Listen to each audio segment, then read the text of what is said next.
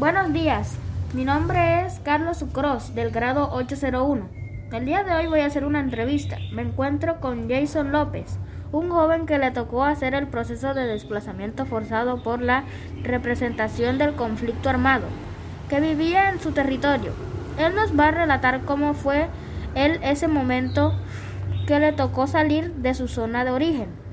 Jason, en un primer momento, cuéntanos de qué lugar de Colombia vivías, cómo era la vida antes de los hechos violentos, es decir, de qué vivían, en qué trabajaban, a qué se dedicaban.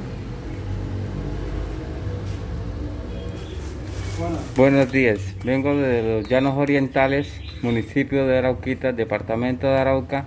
Allá se, se vive, se trabaja el contrabando, el campo. Vivíamos, vi- vivíamos de, de cultivo, maíz, yuca, arroz, cacao.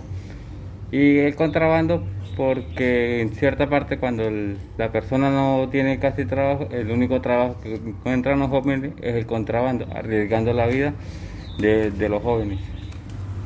¿Cuál es el grupo que hizo presencias y puso control en el territorio donde vivías? El grupo que hizo presencia fueron dos. Uno llamado la FARC-EP y ELN, que son los helenos, Ejército Liberal Nacional. ¿Cómo cometían los hechos violentos? Eh, porque le quitaban los hijos, los, los hijos hombres, mujeres, a, a sus madres, eh, se los llevaban a la fuerza y el que no quería, pues se los lo- mataban al frente de, de sus padres. ¿Cómo le afectó a usted y a su familia? Pues nos afectó demasiado porque no, vivía, no vivíamos tranquilos, vivíamos pensando que no se fuera uno a encontrar con, con los de la FARC, los helenos, porque ya estaba uno pensando que se lo iban a llevar y el que no quisiera pues se lo llevaban y los mataban. ¿Cómo se relacionaban los actores armados con la comunidad? Pues ellos hablaban, hablaban con, con uno y uno sin saber qué era esa gente. Eh, ellos salían a hacer, pres- a hacer presencia al pueblo en ropa civil, no los conocían.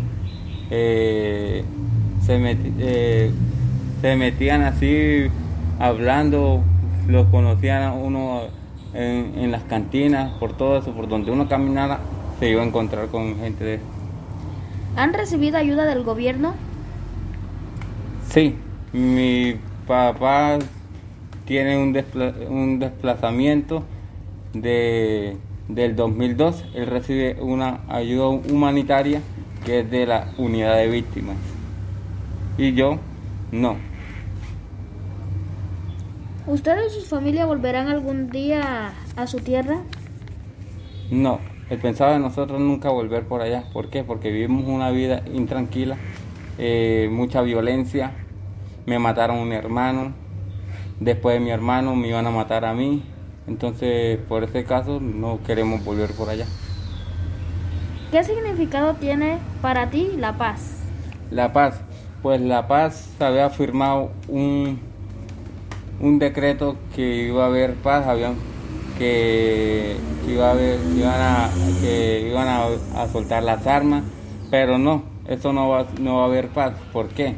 Resulta y pasa que las personas que sueltan las armas del conflicto armado, ellos las sueltan por un tiempo y si las sueltan, las cogen otros.